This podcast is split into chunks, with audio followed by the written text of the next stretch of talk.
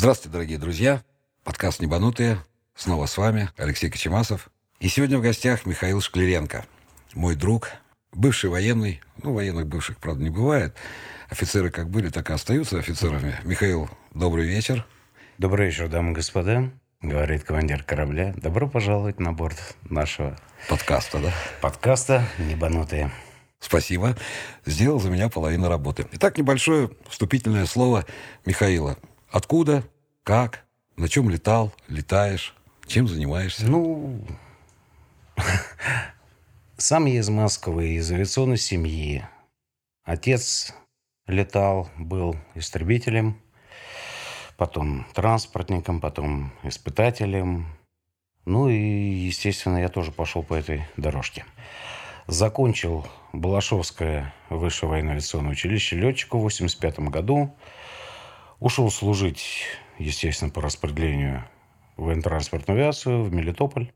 Там 4 года отслужил, уволился в запас. После армии почти три года пролетал в МАПе, это авиацион... Министерство авиация Министерства авиационной промышленности. Здесь, в Домодедово, отряд стоял. Сейчас это авиакомпания «Атран». Да, грузовички. Грузовички. Вот на грузовичках, на 76-х также там педалировал. И в 92 году узнал, что идет набор на Боинге. Что, кто, куда, короче. Эта авиакомпания Трансера набирала тогда народ вот как раз на 737 Должен был поехать в декабре, там попросили, уступил. У меня было где работать. А Там были два бойца, как раз один из училища, другой из Красной Армии. И они были без работы, им надо было э, побыстрее начать денежку получать. Вот они поехали э, чуть раньше. Они уехали э, в декабре, я уехал в феврале. Ну, хочу сразу так предысторию такую рассказать, что ты был самым, ну, в одном из первых наборов вообще в России на Боинге, на иностранную технику. Да, именно в. России вот мы все-таки оказались э, первыми, кто начал летать Осваивать. на иностранной технике. Через год Аэрофлот послал ребят на... ДС, по-моему, да, там были? а, подожди, а разве э, А310 тогда Нет, еще не, не, было, было? не было. А точно? первые, насколько я помню, в Аэрофлоте, ну, я откуда помню, да, то есть я пришел, когда Ну, уже в потому гражданские я... авиации. Нет, э, насчет иностранной техники, вот тут я врать не буду. Э, Скорее всего, вот первыми на Боингах, это да. На Боинге, да, по-моему, потому Аэрофлот что, э, DC-30, Airbus'ы были в этом... а, 10-10. Нет, как называлось тогда... О, боже мой. Да Airbus'ов не было тогда еще никогда. Была в дочерней э, компании Аэрофлота и у Якутов, у Алроса был. У меня даже фотография лета 93 года, э, Даймонд. Ну, может быть. Я помню, что у Diamond Аэрофлота были первые 10-10, по-моему, 10-30, Нет, да? это, это нет. У Это них были старше А310 в... Да что ж такое-то, забыл. Ну, в Аэрофлоте. Да, э, почти. ЦУМВС. Э, Вот. А Боинги вот, э, на 767, они поехали в 94 году. Вот в этом году отмечали 25 лет. Как... Ну, суть то, что на Боинге э, Ну, это был первый, так, одни да. из Ну, первых крайней наборов, мере, поехали. На, на 737 это точно мы были первыми. Миша, как вот... э, а это был оригинал же еще, Да, это, же был были- 737-200, причем первые две машины были из Штатов. То есть они были простые, как 3 рубля. Это дядя Витя Кабанов тогда еще с вами, да? Ведь Кабанов, это уже позже, это уже в 94-м дядя А, Витя да? пришел, да. Тоже Или, известная в- личность. или, э, в 93-м позже, но вот э, в третьем, наверное, наборе. Потому что мы с Витькой летали, потом мы даже это, э, в каком-то иностранном журнале нас засветили. Да, фотографии там есть Ага. какие-то. На трапе вы стоите, улыбающиеся. И на в трассе, окружении там, и в девочек. кабине, там девочки красавицы, там, в общем, все как... Миша, а такой вопрос. Ты вот в военно-транспортной авиации, ты летал на 76-м, да? Да. Воевал там, ну, военное прошлое небольшое было такое. И тут ты на Боинге в набор идешь, а английский язык, а тем более ну, 90 английский у Как у меня... тебя? Тьфу-тьфу, А как так получилось, что ты- Неплохой. Шпион, что Ну, ли, получилось, во-первых, тяг была просто к языку. Была учительница в школе э, хорошая, которая она, вот как раз она привела тягу. То есть тебе и, нравилось просто английским Вот заниматься? нравилось, да. Потом, а, извините, Битлз, о чем они там поют? Мне же было интересно. А Led Zeppelin, Deep Purple, вот это все, это же там переписывали тексты русскими буквами, да, сначала ну, по, по-разному, по да, и по-русски, потом по-английски. Э, в Moscow News печатали там на последней странице тексты песен там с аккордами. Все это было. В училище из нас собрали вот на втором курсе спецгруппу. Ну, видимо, там наверху решили, что, мол, до этого как летали экипажи ВТА куда-нибудь за кордон. С собой брали военного переводчика. То есть это дополнительное звено. Он сидел, что называется, между радистом и нами.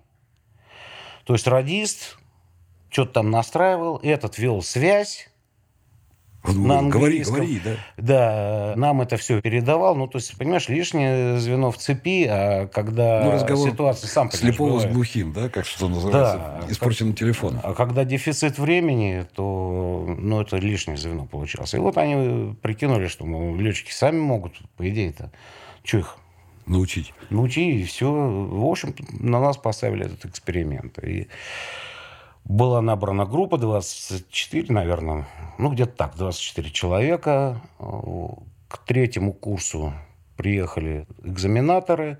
Все здорово, все послушано. Но, говорит, у вас программа для того, чтобы получить вам звание военнопереводчика, чуть-чуть не хватает там вот чисто армейских заморочек. Там допрос военнопленного, чтение карт, ну, как обычно.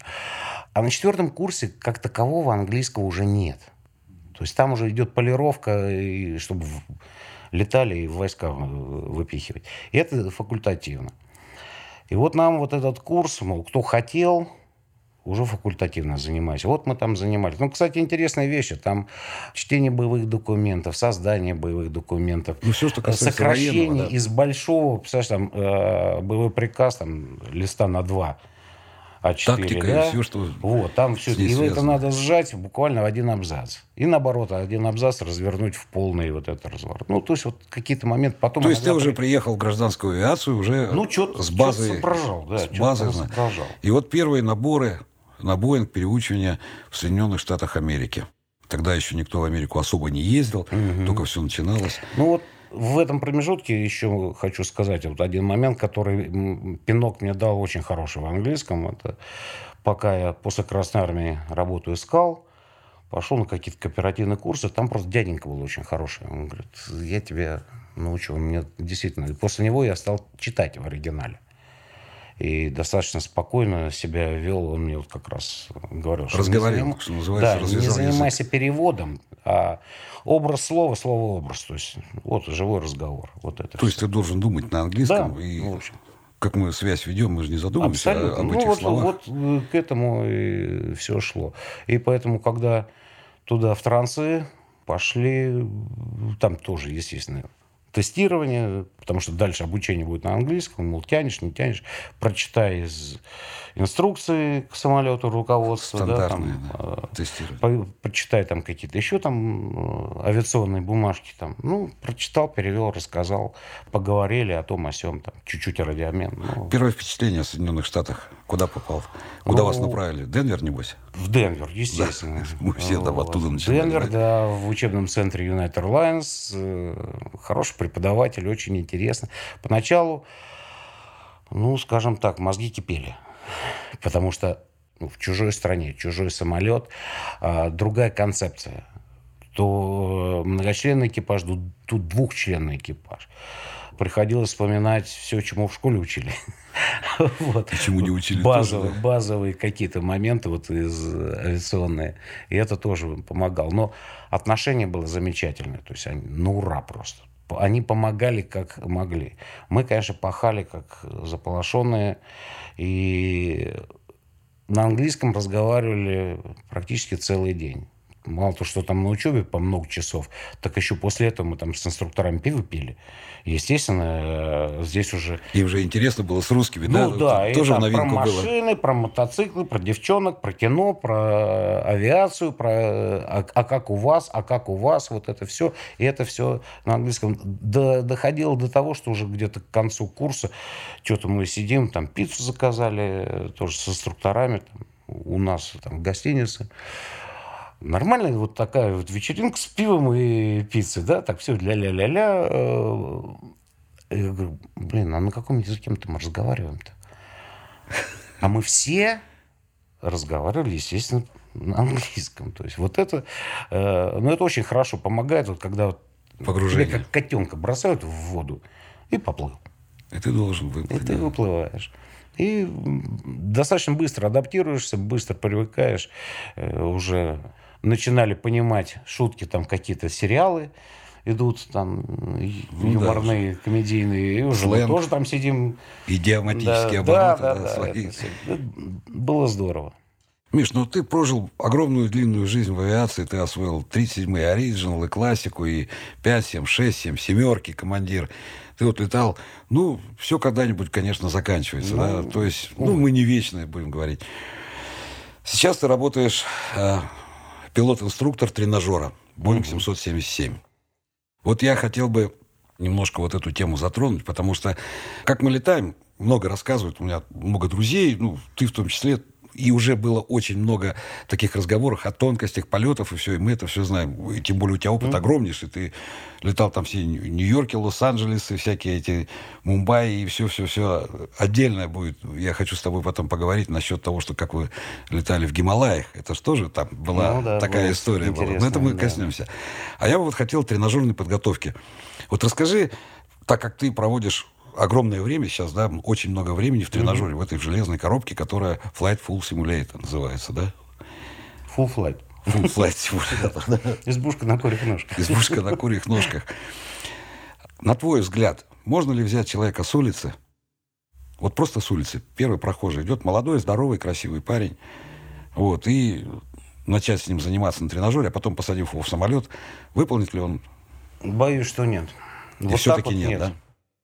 Понимаешь, ну, основные ограничения. Ограничения программ переподготовки. Вот те программы, э, которые есть, они рассчитаны на уже готового летчика, который летал, у которого есть какой-то уже летный опыт, то есть он понимает, что такое самолет, да, понимает вот все остальные. Он просто летал на другом типе. И вот это вот переподготовка. То есть мы занимаемся, мы не занимаемся первоначальной подготовкой, как вот в училище. Вот этот вопрос скорее будет к тем преподавателям, которые в училищах. Вот там вот как раз со школьной скамьи ребята приходят, и там, там немножко все по-другому. Потому что э, там нужно базовые вещи человеку объяснять и показывать. Здесь человеку, по большому счету, объяснять не надо. Ты должен давать ему отличия, особенности и отработку в особых случаях в полете? а, ну, это, да? Это да, основная. это, э- это отдельная тема, потому что есть переподготовка людей на тип, она занимает там определенное время. На... Ты имеешь в виду процедуры сами, да? Процедуры. Нормальные, нормал процедуры, Да, которые... нормальные процедуры, постепенно вводятся особые случаи. Основная все-таки у меня работа – это каждые полгода то, что положено. Экипаж приходит, отлетать на тренажере, проверка, э, подготовка, тренировка, а потом проверка. Вот я занимаюсь именно тренировкой, не проверкой, потому что проверкой занимаются летающие инструктора. Ну, мне и так хорошо. Это не значит, что я не могу этого сделать. Я просто э, юридически. Ну, это не нужно тебе. Твоя Да, задача стороны, мне и оттренировать. так да. хорошо. Я здесь выкладываюсь очень даже неплохо. Стараюсь, чтобы было интересно, чтобы они уходили после проверки взмокшие, но удовлетворенные. Нет, ну а как? Э, По-другому не- получается, потому что программа очень насыщенная, очень много элементов, которые нужно отработать, которые есть вот в трехгодичной программе, раскладываются на, на каждую. Ка- Какие-то элементы каждые полгода тренируются, какие-то вот раз в три года там, в течение там, такой. Плюс сверху спускать, что а вот теперь, ребята, вот вам еще помимо всего этого нужно вот сделать вот это, это вот сухой вот эта катастрофа, естественно, возобновили, участили, скажем так, э, тренировки по исправлению ошибок на посадке. Мод, исправление ошибок на посадке, проблемы с электричеством, ну, то есть вот это все. Ну, самое вот интересное, что, ну, так как я тоже тренажерник, да, такой. Конечно. А для меня вот самое интересное, не касаясь вот э, самой катастрофы и всего, а вот эти отказы, связанные с прямым управлением, я не хочу хвалить Боинг. Ну, потому что скажут, что ты опять такой предвзятый человек. Хотя я должен я задать тоже. тебе такой... Да, я тебе должен задать такой вопрос, да, Airbus или Боинг. Вот, но для нас отказ там гидросистемы или прямое управление, переход на прямое управление, на 737 это тросы, да, как на старом там, там вообще самолете Ан-2, там, грубо говоря. Да. На электрическом самолете, вот три семерки, это же fly-by-ride по факту. Это самолет, который не имеет прямого управления на управ... Э, эти рулевые поверхности или ровности. Вот абсолютно прямого, да, вот как э, именно тросы и тяги, то есть да, напрямую ты нет. ворочаешь штурвал и просто через тяги, через тросы, это ты отклоняешь сами поверхности. Да, здесь как на нет. простой технике. Здесь, конечно, этого нет. Здесь, ну, во-первых, то, что он электрический, это бесспорно скажем так, внутри, что Airbus, что три семерки, по сути, это летающий компьютер, но это внутри. А вот интерфейс, то э, с, с чем общается взаим... летчик, взаимодействует. Да, как э, летчик общается с техникой. Вот здесь есть различия. Это разные подходы. Везде есть плюсы, везде есть минусы. Вот у Боинга, вот по крайней мере, три семерки сделан так, что ты забываешь о том, что он электрический. То есть ты полностью, вот как э, на простом самолете, также управляешь. Хотя там это все идет через компьютер компьютеры и прочее, прочее, прочее. Все это глубоко эшелонировано. То есть защита стоит очень мощно. То есть вот сейчас мы отрабатываем там, проблемы с электричеством. Я вот показываю ребятам, что ситуация, в которой бы вы оказались, чтобы совсем тока не было на самолете, ну, скажем так, вероятность не равна нулю, но очень сильно туда стремится. Невозможно себе представить ситуацию, Практически. Когда вас, да. Ну, даже э, вот мы этого не отрабатываем, когда мы переучивались, э, вот англичане нам показывали, мы их попросили, а вот, ну, если совсем, вот и батарейку отсоединить, все сломать, все выдернуть. Он говорит, если моторы работают, то самолет летит. Да, то есть там все равно есть э, маленькие генераторы, которые дают управление э, вот опять же здесь неправильно. Здесь тр- трассы идут к спойлерам, но сами спойлеры управляются гидромашинками. А к гидромашинкам там гидромоторчики. Гидромоторчик должен электричество. Вот это электричество вырабатывают вот эти маленькие генераторы на постоянных магнитиках. И к стабилизатору. Ну и плюс два мотора ну да. Что нам это, надо? Знаешь, Крылья, это, ноги, хвост. Я когда летаю, да, когда летаю, особенно молодые ребята вот, приходят там, говорят, о, а вы же летали на семерках? Я говорю, ну да, летал там, то все. Говорит, а вот как, чего? Я говорю, вы знаете, говорю, тоже на тренажере пытались моделировать ситуацию, отказа электричества полностью, да, что не получается. Не получается. Я говорю, представьте себе, вот у нас там Boeing 737, у нас три генератора на самолете, то есть на каждом двигателе, и еще вспомогательной силовой установки генератор. А на Boeing 777 столько же, два двигателя, только 10 генераторов на самолете установлены. 10. У него как 10? Я говорю, ну вот так вот 10. То есть там такие генераторы есть, которые вы даже себе представить не можете. То есть они завязаны просто на физический закон. PMG, да, называется, Permanent Magnetic Generator вот этот. То есть говорю, ну вот вы же физику в школе изучали. Вот если между двух магнитов начать крутить какую-нибудь железку, да, начнется вырабатывать электрический ток. Вот так и тут. То есть там стоят обыкновенные пока, магниты. Да, пока вал крутится. Да, PMG работают, да. Плюс крысы еще есть, ред, это там, ну, очень много. А вот скажи, на тренажере можно смоделировать такую ситуацию, чтобы вот, ну, вообще все-все-все отказало, двигатели отказали, там, электричество отказало, самолет будет управляться? Будет. Вот как раз благодаря вот этим PMG у тебя останутся спойлеры, у тебя будет стабилизатор. Ну, скажем так, хоть чуть-чуть, но... То есть самолет будет управляемый. Тяжело, но все равно управляемый. Все равно будет лететь. Все равно будет лететь. Сам открою секрет, что Boeing 777 обеспечивает посадку в автоматическом режиме с двумя отказавшими двигателями. Да, ну, ВСУ должна работать. Ну, это вспомогательное силовое столкновение. Ну, это чтобы кондиционирование было, чтобы не жарко было, да, слишком в самолете. Да, потому что как, зачем, говорит, пропеллер? Чтобы летчик не потел. Да, чтобы летчики не потели. Потому что когда он остановится, сразу потеть начинает. Миша, а вот чисто такой практический вопрос, уже я как пилот буду инструктор спрашивать.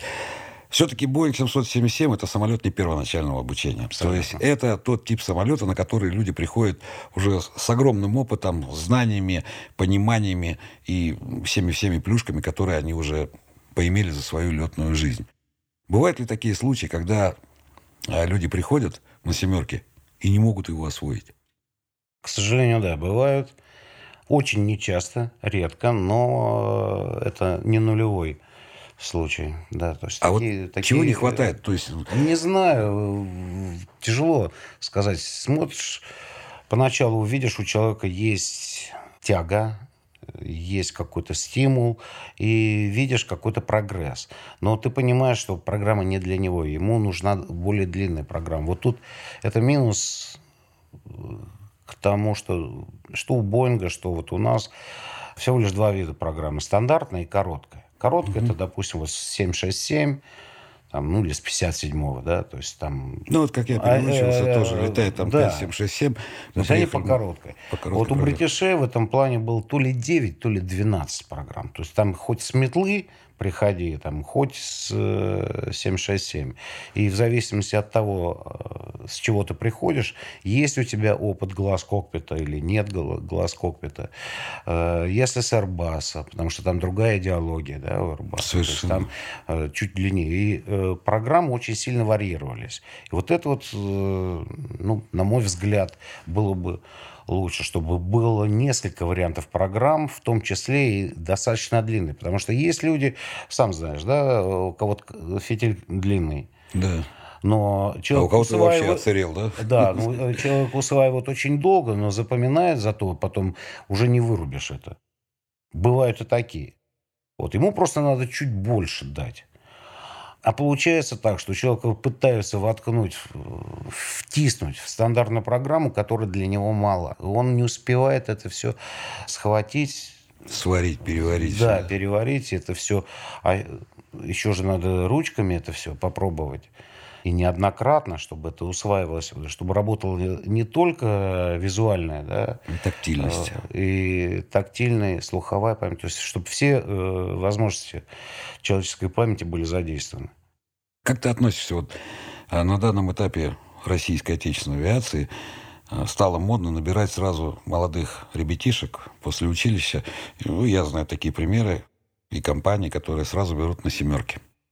Я, честно говоря, не видел таких, но не знаю, надо посмотреть. Я встречал много молодых ребят, действительно молодых, но они все уже были с опытом того же 37-го либо Airbus, умницы и летчики, вот реально летчики, они родились с крыльями. То есть у него в руках все горит, и для него не вызывает больших проблем. У него нет опыта большого полетов, то есть там каких-то уже особенностей, которые там, в Европе, ну, в Азии да. и так далее. То есть вот этого у человека нет. Но это, это все нужно. Приходящее. Главное, что человек усваивает, хорошо впитывает, э, у него это все, как говорится, хорошо запоминает и применяет. Молодая правильно. голова. Ради бога. То есть в этом плане я не имею ничего против. С другой стороны, извини, в Красной Армии ты когда уже офицером сам полетел, сколько тебе было лет? Сам-то полетел я Нет, 17. офицером. Офицером 21 год. 21 год. 22 там, да. Ну, считай, Уже, по, да. су- по сути, командира корабля. Да. У нас в сарайной авиации. Сейчас скажу, 80... Какой-то был-то? 88-й. Сколько мне, 25? Нет, подожди. 22. Да ладно? 76. Нет, в 88-м тебе не могло быть 22. Ты какого года? 63-го, в 88-м, тогда 25. Да, проблемы с математикой. Вы такие уже, да. 25. Да, вот. Молодые командиры, вот как раз возраст 24-25 лет были. Это нормально считалось. Извини меня, боевой корабль.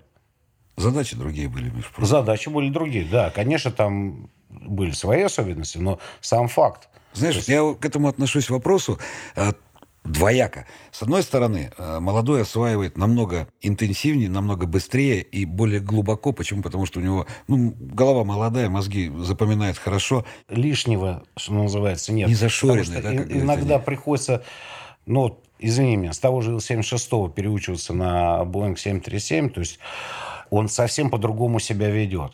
Да, он самолет также, да, Летает. штурвал на себя, домики маленькие. Штурвал на себя, домики большие. В этом плане он такой же аэроплан.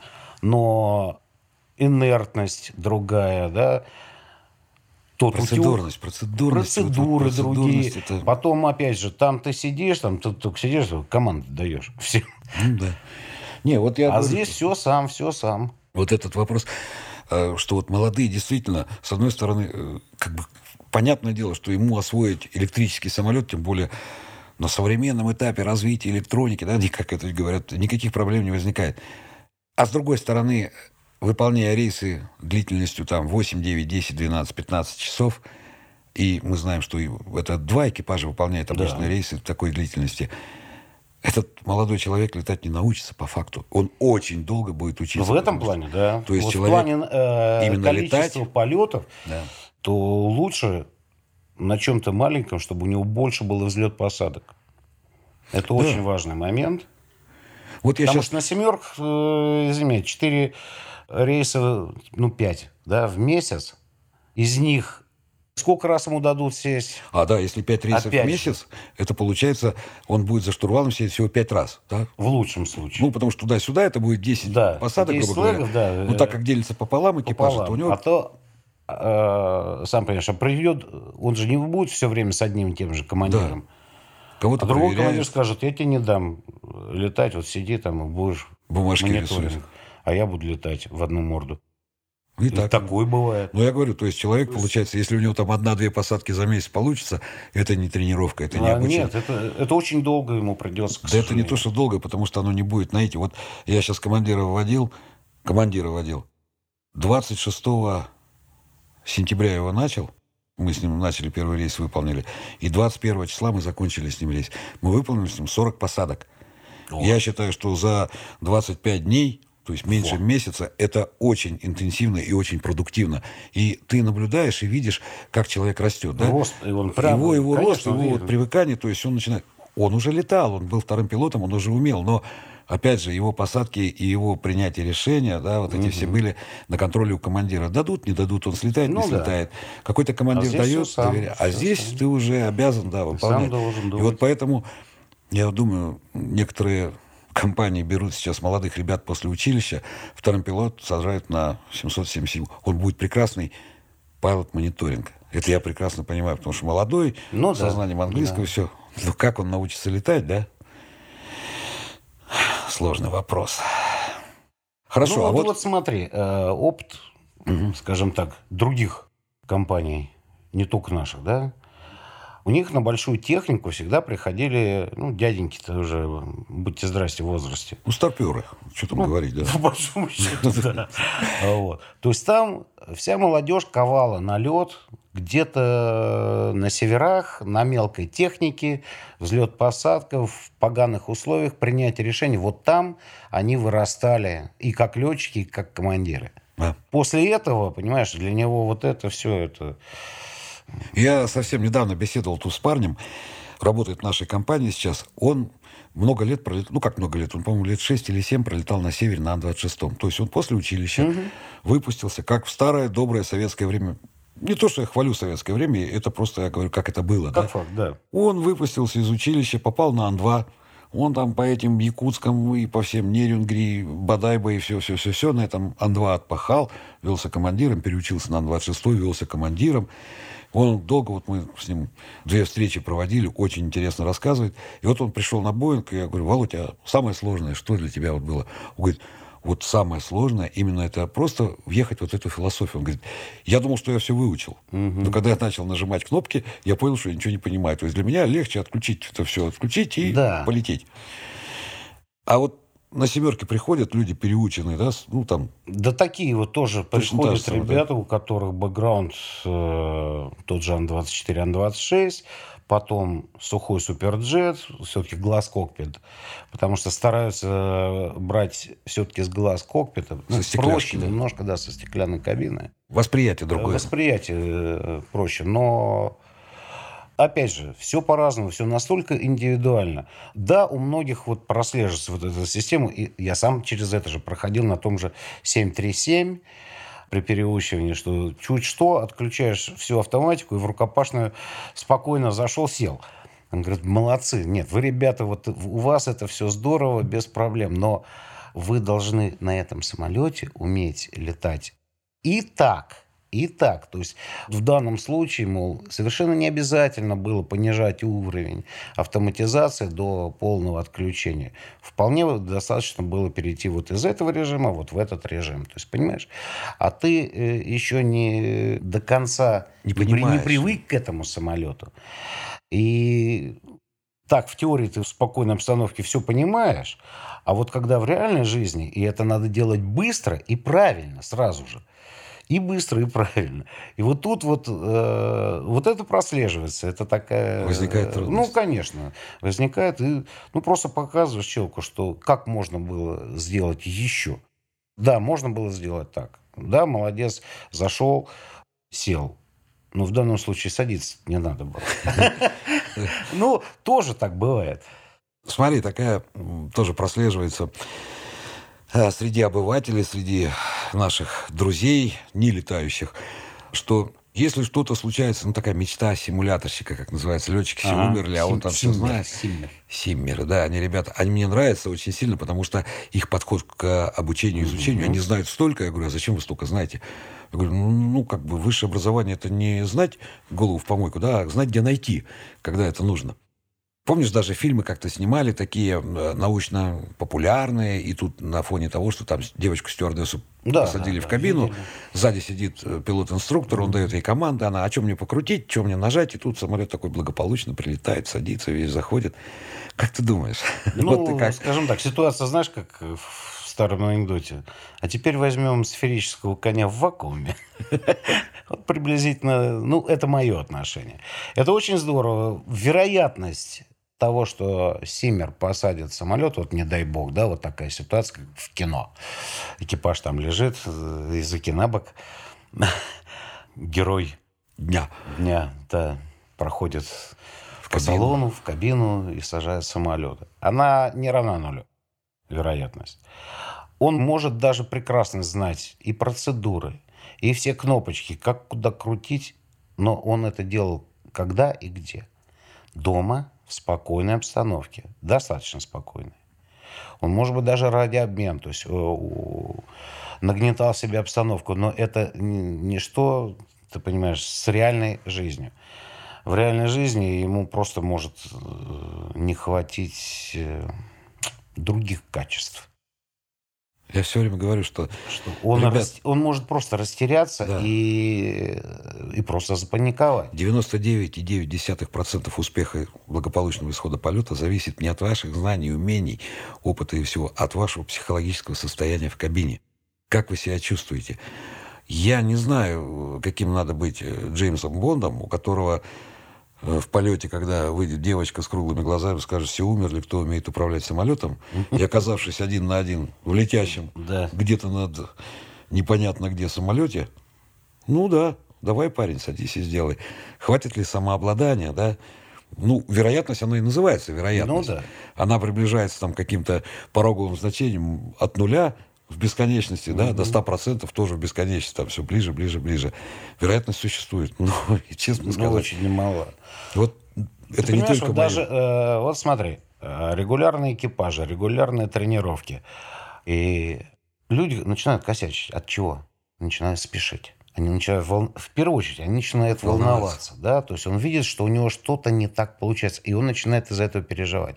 Вот ему бы, знаешь, как Мюнхгаузену, себя за косичку схватить и так стоять. Спокойствие, только спокойствие. И бросить все и уехать в Урюпинск, да, что называется. человек начинает нервничать дальше, начиная спешить. Как только начинается спешка, все, пошли косяки. И это опытные экипажи. Опытные. Причем а что говорить и о, на отказах таких человеке, элементарных вот, да, э, вещах. С улицы, окажись он в такой вот ситуации, вот его бросит, как котенка, и все, он, скорее всего, пойдет ко дну. Ну да, я скорее тоже так- всего. Я не говорю, что э, сто процентов, но цифра Не, ну- к 100, да. Да, понятно, это вещь такая, но я говорю, вот реально, что э, даже опытные экипажи с огромным опытом налета на данном типе самолета, попадая в определенные условия, которые им делают нестандартные, хотя они изучали даже, ты вы же по программе готовите пилоту, да? Конечно. И они прочитали эту программу. Естественно. И в какой-то И момент... еще перед тренировкой брифинг обязательно, где рассказываю еще раз, что мы будем делать, когда у нас что будет происходить, и даже лайфхаки кое-какие, Ну как, да. выкрутить- Распознать. как И выкрутить. выкрутиться тут, вот как что можно сделать. Не все, конечно. Ну, люди же тоже должны работать. Ну, да? конечно, кое-что оставляю, чтобы была интрига. Иначе будет неинтересно. Должно быть еще и интересно. Ты жесткий инструктор? А, Ну да, нет. Скорее нет. То есть все-таки, ну, потому что ты летчик. Потому что ты сам был в этой Ну, шкуре. конечно же. Моя задача, чтобы программа была выполнена, чтобы они оттуда взяли по максимуму, чтобы они прочувствовали. Даже ошибки, даже их ошибки – это плюс. Конечно. Они их пощупают, они их увидят. То есть там, не дай бог, какая-то ситуация, вот они вдруг оказываются, они это увидели, и потом мы это разбираем. Почему мы пришли вот к этому итогу, вместо того, что просто сели и срулили, куда нам надо. Мы оказались там, пересекли финишную ленточку. Совсем не в том Да, месте, на- на- не на той скорости и так далее. То есть, и э, как можно было избежать этой ситуации? Какие варианты э, есть? Да, бывает, приходится, ну вот если пытаешься навести людей на какую-то мысль, чтобы они сделали. Понимаешь, нельзя э, вкладывать вот говорить, что вот, а теперь давайте вот мы э, будем так. Одно дело демонстрация, а другое дело вот эти полеты. Стараемся же, чтобы максимально приближенно к реальности было. Ну да. Вот, тогда интереснее. И как-то человек вживается, сразу врастает в это дело, забывает, что он в симуляторе. И если люди, ну, приходится немножко наказывать, ну, в каком плане наказывать? Это не то, что я там ругаюсь и кричу. Ну, на перекур не Ни в пустите коем всё. случае. Ну, если вот вы там раз, ну, что ж, ребят, вот вы не просчитали это дело, вот вы пол- получаете результат, что Ну, все как в жизни, в общем-то, да, будем говорить. полосы хватало, а тут уже перестает хватать. И как они там крутятся? Уходят на второй круг, не уходят на второй. Ну, вот по-разному, все по-разному. Но даже вот эти вещи, даже там иногда э, тяжелые ситуации создаешь, потом все равно это разбирается вот по кусочкам, так, чтобы, чтобы они усвоили, что это не просто так. э, Понимаешь, я проходил сам как летчик вот этих тренажеров уйму, и инструктора были разные. В основном хорошие, но попадались и не очень. Вот это я помню и стараюсь... Ну, настроение инструктора оказывает влияние на экипаж. Понимаешь, э, я слышал про других, вот в других отрядах там было одно время, что там молодые, инстру- быстро выросшие инструктора, и они глумились просто над э, экипажами. Ну, то есть они, э, как, я даже не знаю, как это объяснить, они свой статус, что ли, таким образом повышают. Ну, какой статус? Ты и так инструктор, ты все, ты уже ты, ну, если не бог, то почти бог, да, то есть на тебя и так смотрят э, с уважением, пиететом. Тебе доверяют Опять же, учить. а, нет, а, Да, я имею в виду, что подчиненные, да, то есть те, те, которые приходят тренироваться, они э, и так на тебя смотрят снизу вверх. Ну куда тебе еще, чуть еще-то надо? Твоя задача А учить, тренировать. тренировать, показывать, а ты над ними глумишься. Ну вот это, это очень неправильно. Причем интересная такая вещь. На тренажере можно завалить любого. Абсолютно. Вот Кого это, угодно. хоть ты будь там семи пядей чекалов Ну, во лбу, летчик-испытатель. вот так вот на раз. Да, то есть на тренажере можно создать такую ситуацию, когда, причем элементарную, да, не нужно там какие-то взрывы, пожары и все. Элементарную fuel leak, да, какой-нибудь незаметный тихонечко, и все приплыли. Да нет, там одного сдвига ветра может хватить. Ох, вы вредный какой. Потренируем. Вся с вами. Да, интересная задача. И все-таки современные тренажеры больше пользы или больше, как сказать, ну, ладно, есть тренажер и есть тренажер. Больше формальность или все-таки это нет, действительно больше нет, не польза такая? Польза. Потому что знаешь, как Очень вот большая Ой, польза. опять на тренажер. Там, ну, это там... да, я сам такой же был. Также Существует мне это такая... было... Но деваться-то некуда, знаешь, как это... Ну, да. Нравится, не нравится. Спи, моя красавица. Да. Да? Ты должен там все равно проявить себя ты, и показать. Ты обязан, тебе за это деньги платят. Иди, да. тренируйся, ты, отдай долг родине. Ну, а как? Нет, так, ну, так и было, да. да. Кому, но кому приятно в 2 часа ночи переться в черти где, в черти куда, в какую-то... Париж желез... какой-то там, в какую-то Майами. Желе... Да, железную эту коробку. Там тебя будут трясти, там у тебя не будет получаться железно что-нибудь. Миша, а вот ты можно так... переживать да, и так далее. То есть вот ага. это, а кому это нравится? Миша, а вот можно на, намоделировать такую турбулентность, чтобы тренажер вообще там расколбас такой был, чтобы аж под потолок подпрыгивало? Ну, честно говоря, я не пробовал, и я такой... Э, до цинизма-то не, не довожу. Ну, это потому, что ты там вместе сидишь, и тоже неохота, да? Нет, ну, и... во-первых, мы никогда не ставим выше, чем модерейт ни болтанку, ни турбулент, ой, в смысле, эту, ни виншир, ничего такого не ставим. Ну, здесь нет такой задачи. Понимаешь, вот как раз это влупить по максимуму. Человек расшибется точно. А это не зачем. Ну, потому что есть такие э, ситуации, можно создать ситуацию, в которой ни, ни один летчик-ас из нее не, не выберется. Я тоже знаю эти дела. На мне, на мне в свое время такие эксперименты проводили. Э, о, убился, молодец. Оно и должно было так быть. Ты не переживай. Это мы тут пробуем погромче, потише сделать. А, ну да, то есть производитель сделал тренажер, а мы должны его опробовать, да? Ну да, типа Хотя того. написано, что не надо вот так делать, а вдруг? Да, интересно ну, же. Да. вот мы, ментальность наша какая интересная. Скажи, пожалуйста, э, ты много общался с иностранными пилотами, с нашими пилотами. Как отличается ментальность русского человека от нерусского человека? Ну, то, что отличие есть, есть а вот так вот на раз сформулировать, я, наверное, не знаю. Здесь очень много... Понимаешь, мы выросли на разных почвах. У нас общее одно – небо. И это объединяет очень сильно. И, ну, скажем так, в общем плане, да, вот чисто для авиации, для нас, вот для летания и общения – скажем так, один говорит с московским говором, а другой с вологодским. Акцентик. Ну, по сути так. Акцентик небольшой, да? Э, вот. То есть разница, конечно, существует именно в бэкграунде. Как по ну, воспитание, да. И воспитание тут, и все. Тут много чего. И среда, э, все вместе. Но э, приходим-то к одному, летаем в одном небе практически на одних и тех же самолетах. Мы же в свое время, в каком? 2000 году везли из Нью-Йорка редактор журнала Flying, Flying Magazine, Том Блок. Он уже к тому времени ушел в отставку, вот буквально это был, был, наверное, сентябрь, октябрь, а он в апреле ушел. В возрасте 55 лет он ушел в отставку был до этого там сеньорити чуть ли не номер один, ну, номер два, может, номер три, в United, э, не в United, в US Airways на 767. Вот. И он хотел написать статью. Ну, и потом написал, естественно, это все было. И вот он с нами пролетел до Шарика. Из Нью-Йорка до Шереметьево практически все время торчал в кабине. Он получил разрешение от Аэрофлота, там все, все, все дела. То есть все легально, все э, как положено. Официально. Да. Ему очень понравилось. Вот. Ну, у него тоже там были. Ой, я, говорит, думал, что у вас там все кабины в кириллице, а у вас Нормально. Все в латинице нормально.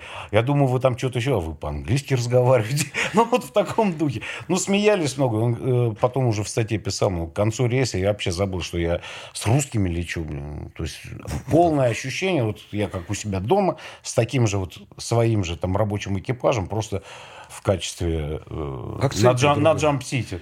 Да. Лечу и все там куда-то. Вот ну да, оно общение всегда, так. как этот, connected people, да, как называется, что общение, оно объединяет, потому что действительно, когда ты приезжаешь переучиться там, в Соединенные Штаты там, или еще как ну, в любую страну, Мгм. мне довелось там и в Швеции учиться, в Финляндии, и в этом, и везде.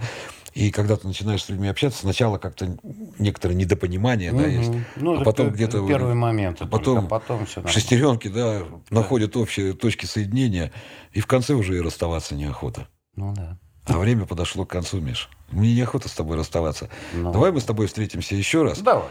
э, и вспомним твое боевое прошлое. Красную армию. Красную армию, да. Давай. Напомню, сегодня был Михаил Шкляренко с нами, Алексей Кочемасов и подкаст «Небанутые». Спасибо, Миш. До Спасибо встречи. вам. И напоследок, как обычно, Миш, PS, вопрос. да? Боинг, ВС Airbus. Ваш Boeing. выбор. Yes. Why? I love it. Because. Спасибо, Миш.